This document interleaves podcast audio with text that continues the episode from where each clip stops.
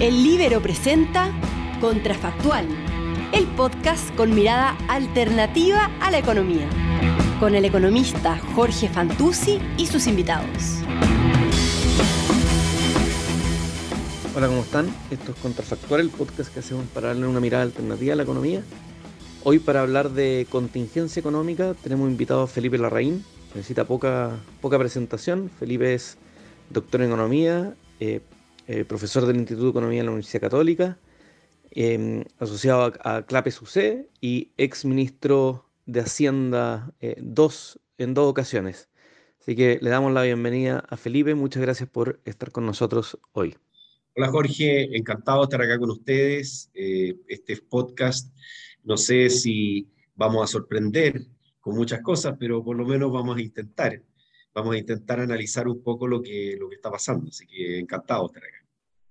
Quiero, quiero partir con una pregunta em, que, que, está súper relacionado con, con, lo que vamos a ir hablando más adelante, eh, que tiene que ver con el manejo, digamos, económico. Eh, no quiero ponerle apellido, si es fiscal, si es monetario, pero el manejo económico que, que hacen los países en épocas como la que estamos viendo ahora, una época difícil, digamos, de, de, de crisis, eh, y, lo, que se conoce como las medidas contracíclicas, ¿no es cierto? O sea, época de vaca flaca, ojalá eh, eh, meter un poco más de, de, de, plata a la economía, de buscar dinamismo a la economía. ¿Tiene sentido eso? ¿Es algo de consenso, algo controvertido? Mira, yo creo que no solo tiene sentido, sino que es absolutamente necesario el manejo contracíclico, porque imagínate que hiciéramos manejo procíclico hagámoslo, hagámoslo así como en, en, sencillo. ¿Qué significa hacer manejo procíclico? Que cuando la economía está en boom, eh, hacemos, hacemos todavía más expansión. Lo que, lo que hace la política monetaria, la política fiscal, es eh, normalmente tratar de ir contra el ciclo. ¿no es cierto? Es decir, que cuando la economía está floja, estimularla a través de política monetaria, política fiscal. Aquí tenemos dos institucionalidades distintas, parte de nuestra institucionalidad, que el Banco Central se maneja en forma autónoma, el Ministerio de Hacienda no, el Ministerio de Hacienda, ¿no es cierto?, es parte del, del Ejecutivo, eh, pero el Banco Central es autónomo. ¿Por qué es tan importante esto? Porque antes teníamos un Banco Central que dependía del Poder Ejecutivo. Y hoy día no, hoy día es un banco central que tiene autonomía para actuar en pos de ciertos objetivos, que es fundamentalmente la estabilidad de precios y que y que la cadena de pago se mantenga razonablemente bien. Esos son los objetivos del Banco Central. Ahora, la idea de hacer esta política contracíclica está en que es necesario, particularmente en una situación tan compleja como la que hemos vivido con la pandemia, sobre todo con la pandemia, ¿cierto? Porque antes tuvimos la crisis social, la violencia, que también afectó la economía, pero que en estas circunstancias podamos tener un estímulo, porque de lo contrario, tendríamos una recesión muchísimo mayor. ¿Y por qué es tan importante este Esto concepto? que suaviza, suaviza el ciclo, digamos.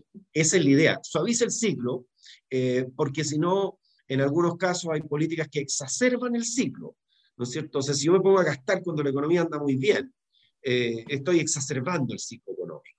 Entonces, lo que la yo importancia quiero... de la, del ahorro en la época de las vacas gordas. ¿ah? Claro, se olvida, se olvida. Claro, y, oye, y esto es, eh, es bíblico.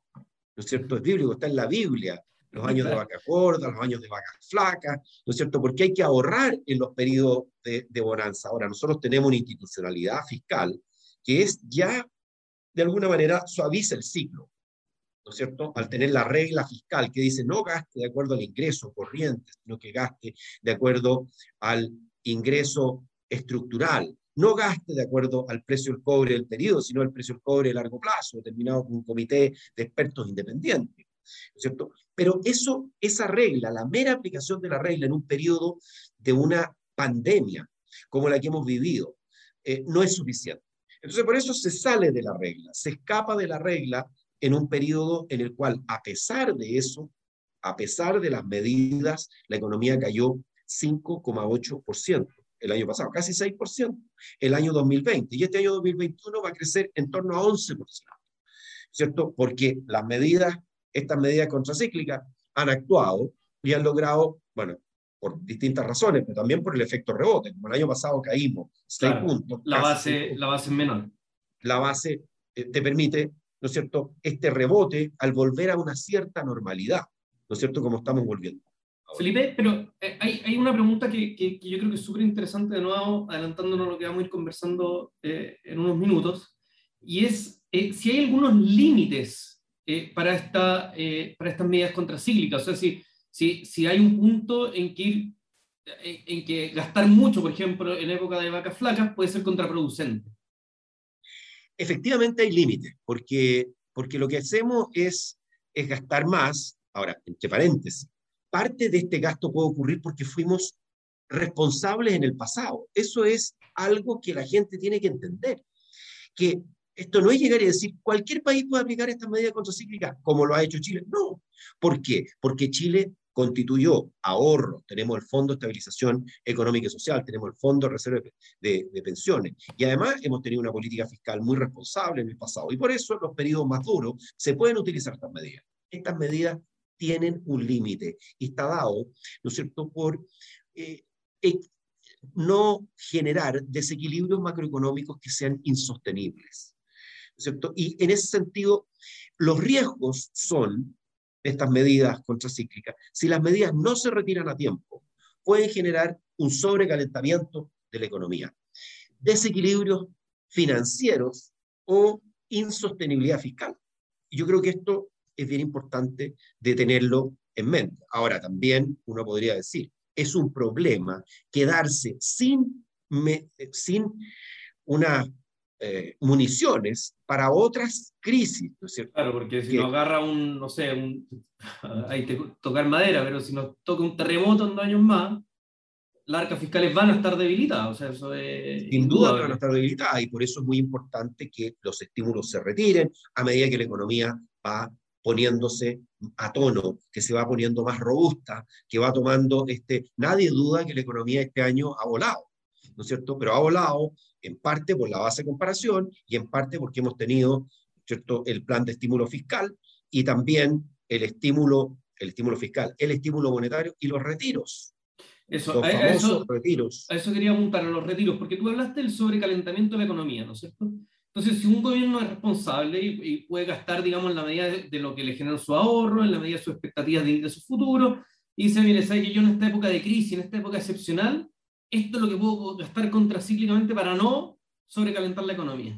Pero aparecen, aparecen políticas como estos retiros, que en el fondo no es el fisco, sino que son los propios ahorrantes que, que, que meten plata a la economía y que, y que pueden... Eh, eh, no sé si decirle a grabar, pero pueden producir este sobre, sobrecalentamiento.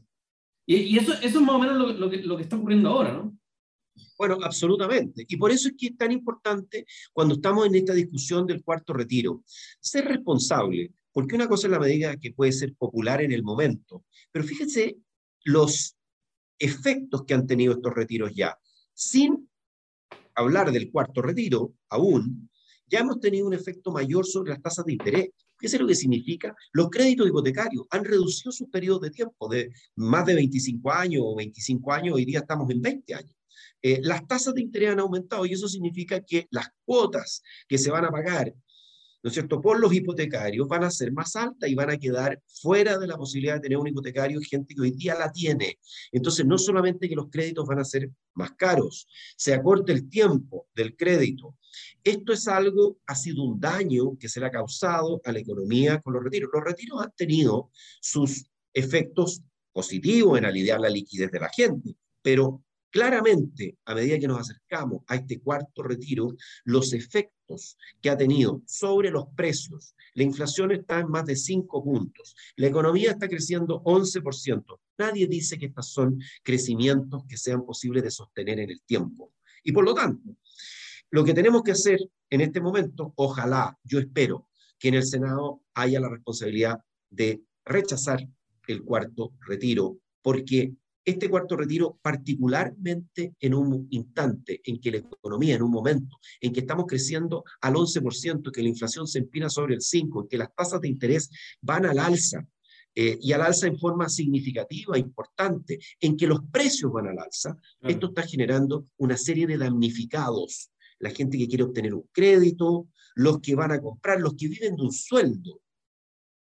y, hay, un efecto, hay un efecto que la gente se lo olvida, y es que la inflación es un fenómeno monetario, ¿no es cierto? Entonces, independiente si importado o no, los retiros lo que están haciendo es agravando este, este fenómeno, están haciendo que los niveles de precios crezcan. Y la forma que tiene el Banco Central de controlar estos aumentos de precio es moviendo la tasa, ¿no es cierto? no, no, hay, no hay otra forma. Y eso significa, entre otras cosas, menor inversión. O sea, se encarece la inversión y ahí ya, además de, de, de, de lo que es como el consumo familiar, ¿no es cierto? Eh, ah, las cuentas del supermercado se encarecen, los créditos hipotecarios se encarecen, pero además, eventualmente esto se va a traducir en menor inversión, menos pega, menos... ¿ah? Eh, entonces, de alguna manera estamos sacrificando además eh, los próximos años, ¿no? Mira, aquí, y hay un efecto que no hemos tocado, sin duda, que eso tiene un efecto sobre la inversión.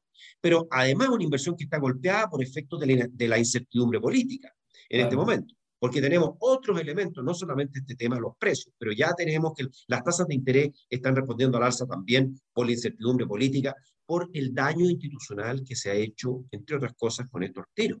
Porque había aquí un daño institucional y eso dice, eh, eh, genera una actitud de mayor cautela, de, de mayor eh, preocupación por parte de la gente que debe venir a invertir para generar empleo, para, para generar oportunidades, para darle oportunidades no solamente a los trabajadores, sino que a mucha pyme que está buscando dónde, a quién colocarle sus productos. Y estos, cuando tenemos la inversión de empresas grandes, aquí hay que, que sea bienvenida la inversión, no solamente de las pymes, y las pymes se van a beneficiar, que haya también empresas grandes, porque tienen que mover proveedores. ¿Ah? Necesitan proveedores. Las empresas grandes necesitan los proveedores y por lo tanto ojalá que haya muchos proyectos, mucha inversión y eso está siendo afectado en este momento. ¿Para qué hablar de las pensiones futuras? Fíjate, Jorge, que si hubiera un cuarto retiro, se van a quedar más de 5 millones de personas, se quedan sin saldos en sus cuentas de ahorro previsional. Entonces, ahí tenemos otro efecto y entonces eh, quienes promueven los retiros cuentan una parte de la historia, no cuentan la otra parte de la historia, la parte compleja. Si le oiga, ¿sabe qué? Si usted decide sacar ahora, claro, la gente, algunos sacan porque necesitan, otros sacan porque dicen, bueno, yo no sé si estos fondos van a estar ahí cuando yo los necesite. No, hay, hay una yo aquí soy muy crítico, pero hay una frivolidad en esta defensa del cuarto retiro en decir, oiga, pero si es que la gente lo necesita, los que, los que critican un cuarto retiro son puros técnicos. Claro, pero si es que a la gente también todos estos efectos les va a llegar, les va a llegar ahora ya. ¿ah? ¿Quién, paga, ¿Quién paga los mayores precios, la mayor inflación? ¿Quién paga las mayores tasas de interés? ¿Quién paga los mayores costos del tipo de cambio, que también se ha afectado por esta situación de inestabilidad institucional que viene del mercado de capitales? Eh, la, los créditos hipotecarios, o sea, uno podría decir, hay muchísimas razones para decir con toda, o sea, siendo categórico que los perjuicios de un cuarto retiro superan largamente los beneficios del cuarto retiro, que es la liquidez que obtiene la gente. Además que es una medida regresiva porque le llega a la gente que, eh, y, claro, o sea, ¿quiénes son los que al final terminan pagando la inflación? Más que nada, los que tienen menos. Oye, Felipe, hay, hay como varias cosas para meter en la juguera, ¿no es cierto? Por un lado tenemos este daño institucional, yo diría, eh, daño o debilitamiento de las reglas del juego, ¿no es cierto? Ya para los inversionistas eso evidentemente eh, debilita, ¿no es cierto?, la, la expectativa de, de, invertir en el país, sobre todo esto mediano a largo plazo. Por otro lado, tenemos esta situación de, de inflación que requiere eh, que el Banco Central actúe, que mueva la tasa política monetaria. Y por otra parte, está el tema de que hoy día hay mucha plata circulando. O sea, el, el último IPOM muestra que, que la cantidad de, de, plata en las cuentas corrientes alcanza prácticamente hasta el próximo año. Entonces, ¿qué es lo que va a pasar, en tu opinión, si es que tienen alguna expectativa, en los próximos años, estoy pensando en 2023, los años cercanos, digamos, ¿qué, ¿qué, va a pasar con la realidad económica del país?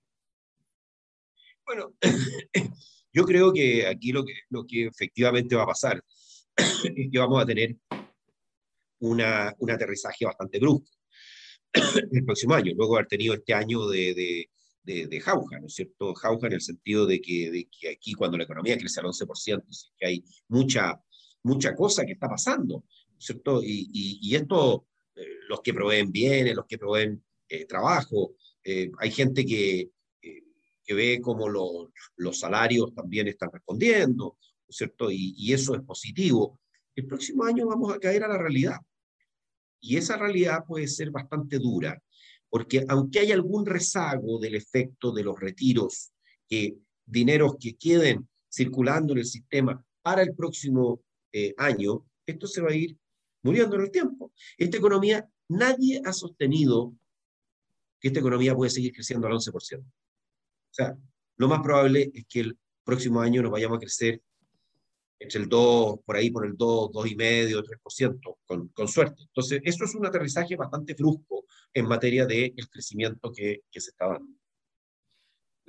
Felipe, bueno, entonces, eh, frente a esta situación, ¿no es cierto?, de, de dirías, de dificultad del futuro cercano, em, eh, coincide con, con, con, las elecciones presidenciales, eh, y más allá de, de, de opinar respecto de, lo, de, los candidatos, ¿no es cierto?, cada uno ahí tendrá sus preferencias, pero, pero es un momento también de ver programas económicos.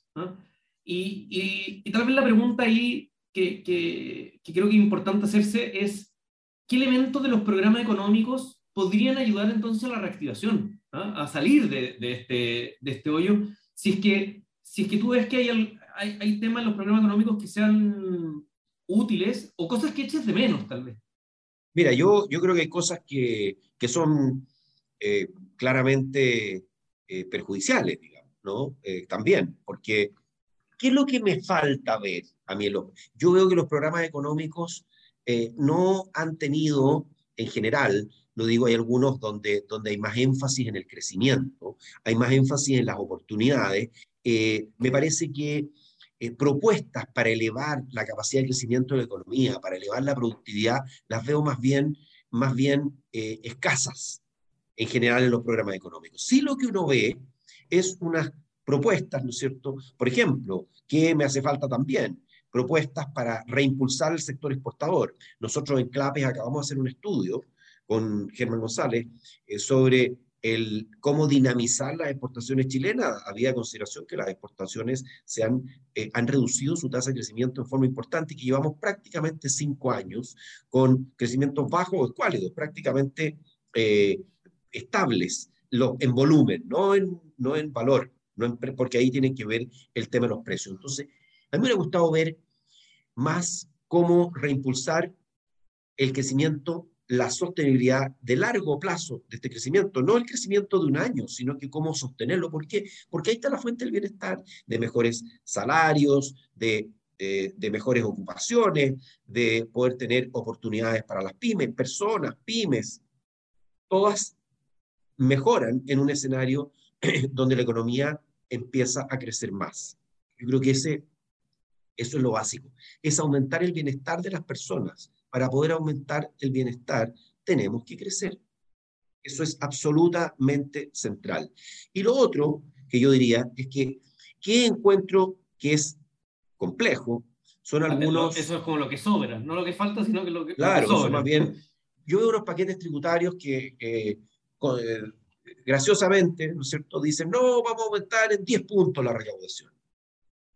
En la campaña del eh, candidato del Frente Amplio y el Partido Comunista, donde hay dos puntos y medio que vienen de evasión, hay una cantidad de impuestos que en otras partes del mundo no han resultado ¿ah? o, que, o que se han retirado, como por ejemplo el impuesto patrimonial.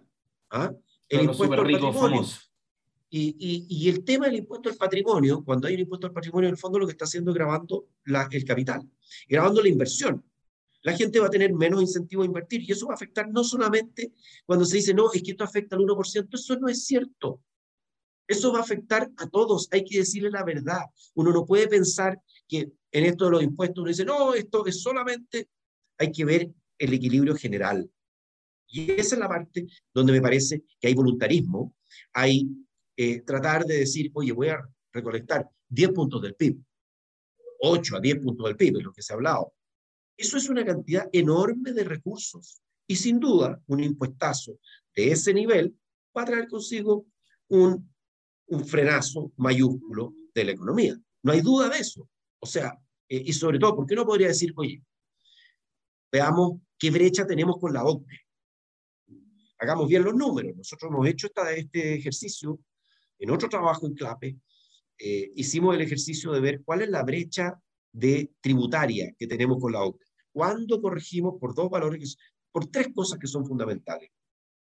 Las pensiones, las contribuciones a seguridad social. En otros países se llaman impuestos, aquí no, aquí son contribuciones, a, el grueso son contribuciones a cuentas individuales. Entonces, eso hay que, de alguna manera, despejarlo, hay que corregirlo. Hay que corregirlo por nivel de ingreso per cápita. Y hay que corregirlo también por la estructura etaria de la población. Y cuando hacemos eso, nos encontramos con que la diferencia está más bien más cerca de los dos puntos que de 10 puntos del PIB. O sea, está más cerca de uno y medio, dos puntos de lo que nos da a nosotros.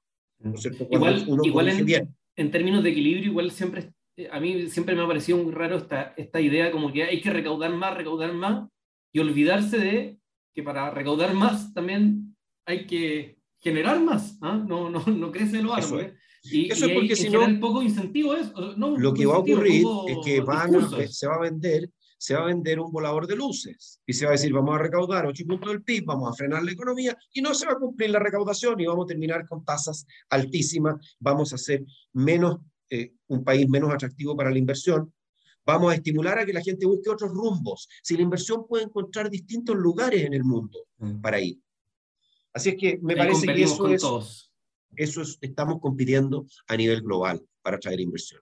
Y por Dios que ayuda tener inversión extranjera que venga al país y que venga a confiar, a generar puestos de trabajo, a pagar sus impuestos, a generar beneficios a las comunidades donde se instala.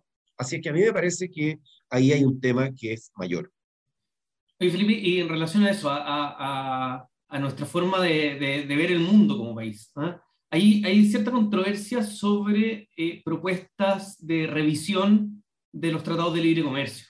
Yo no sé si tú has, has podido ver, la verdad es que es bien confusa, porque nadie entiende muy bien cuál es la propuesta todavía, pero, o, o, o tal vez ellos la entienden, pero no, no, los que estamos al otro lado no, no hemos sabido entender.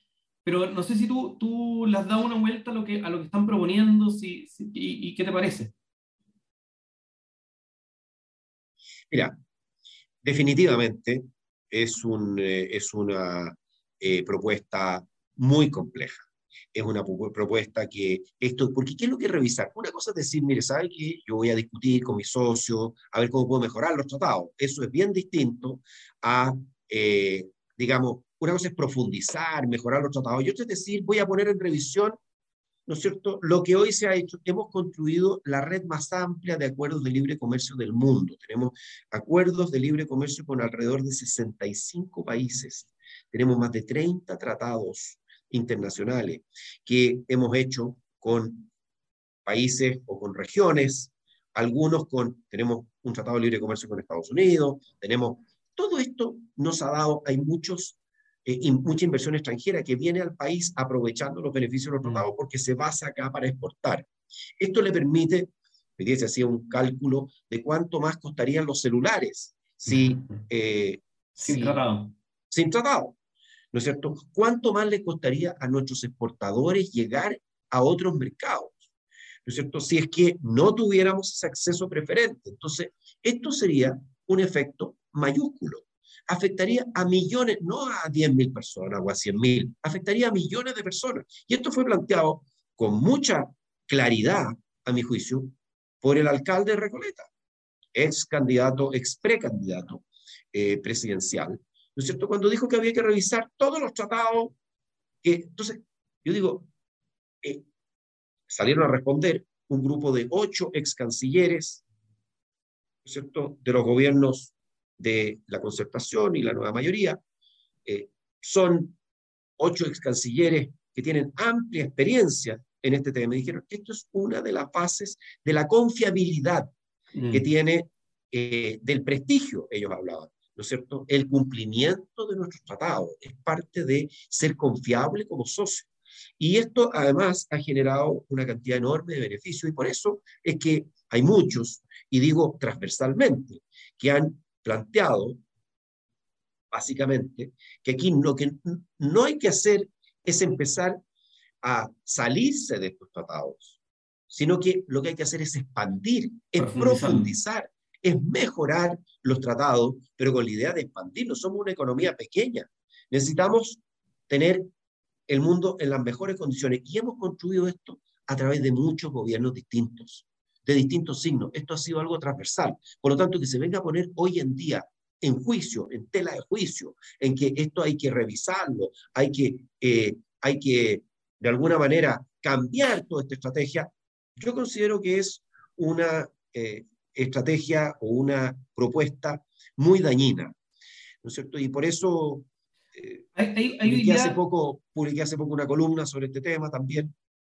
Hoy día leí en las redes sociales uno, uno, de los promotores de esta idea que decía, oiga, pero es que esto esto lo, lo, queremos hacer, entre otras cosas, para poder promover la política industrial en Chile, ¿ah? porque, porque tenemos que profundizar la política industrial en Chile.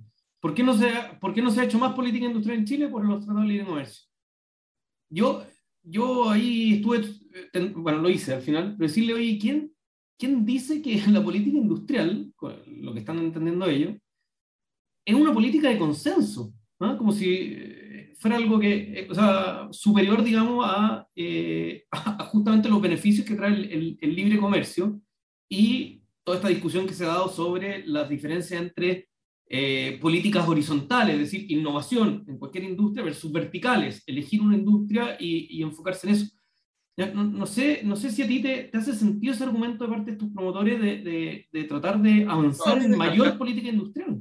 Yo creo que el tema, lo que pasa es que, eh, ¿qué llamamos política industrial? Yo creo que es muy complejo esto de andar escogiendo sectores ganadores que se escogen a nivel centralizado, ¿no es cierto? Hay, hay, algún, eh, hay algún personaje que, que, dedica, que no arriesga nada, porque no arriesga su propio dinero y dice, o su propio recurso, y dice, no, ahora hay que apostarle a esto, hay que apostarle a esto otro. Mira, por ejemplo, nosotros miramos los casos de Nueva Zelanda y de Australia y los comparamos con Chile en otro trabajo que hemos hecho en clave. Y nosotros llegamos a determinar que estos dos países no llegaron a ser desarrollados a través de un proceso de tremenda diversificación de su base exportadora, mm. sino que de aprovechar su ventaja comparativa. Si podemos diversificar en ese proceso, fantástico, pero no hay que poner la carreta delante de los bueyes. Lo que tenemos que hacer es entregar las condiciones para que se vaya desarrollando, ¿no es cierto?, distintas opciones, distintas alternativas. En algunos casos lo haremos con incentivos especiales a la investigación y desarrollo, por supuesto. Ahí hay un rol del Estado. Claro, ese, es el tipo de políticas que yo digo que son horizontales, son innovación, pero a cualquier industria, a la que, a la que, a la que, a la que venga. Pero no a la que determine un funcionario. ¿no es cierto? Por alto que sea ese funcionario, decir, oye, mire, ya a mí se me ocurrió que tenemos que ir en este rumbo, y usted que no, es que a mí me parece que esto es lo que deberíamos hacer. Esas políticas han fracasado en muchas partes del mundo. Oye, Felipe, bueno, hablamos de, hablamos de todo, ¿eh? no, sé si, no sé si se nos queda algún tema económico de, ¿ah? de la contingencia fuera de la conversación. No, yo creo que, mira, vamos a ver, eh, hablamos del cuarto retiro, eh, hablamos del tema de los tratados internacionales, los programas de gobierno, de los efectos de la inflación, las tasas, eh, el tipo de cambio, ¿no es cierto?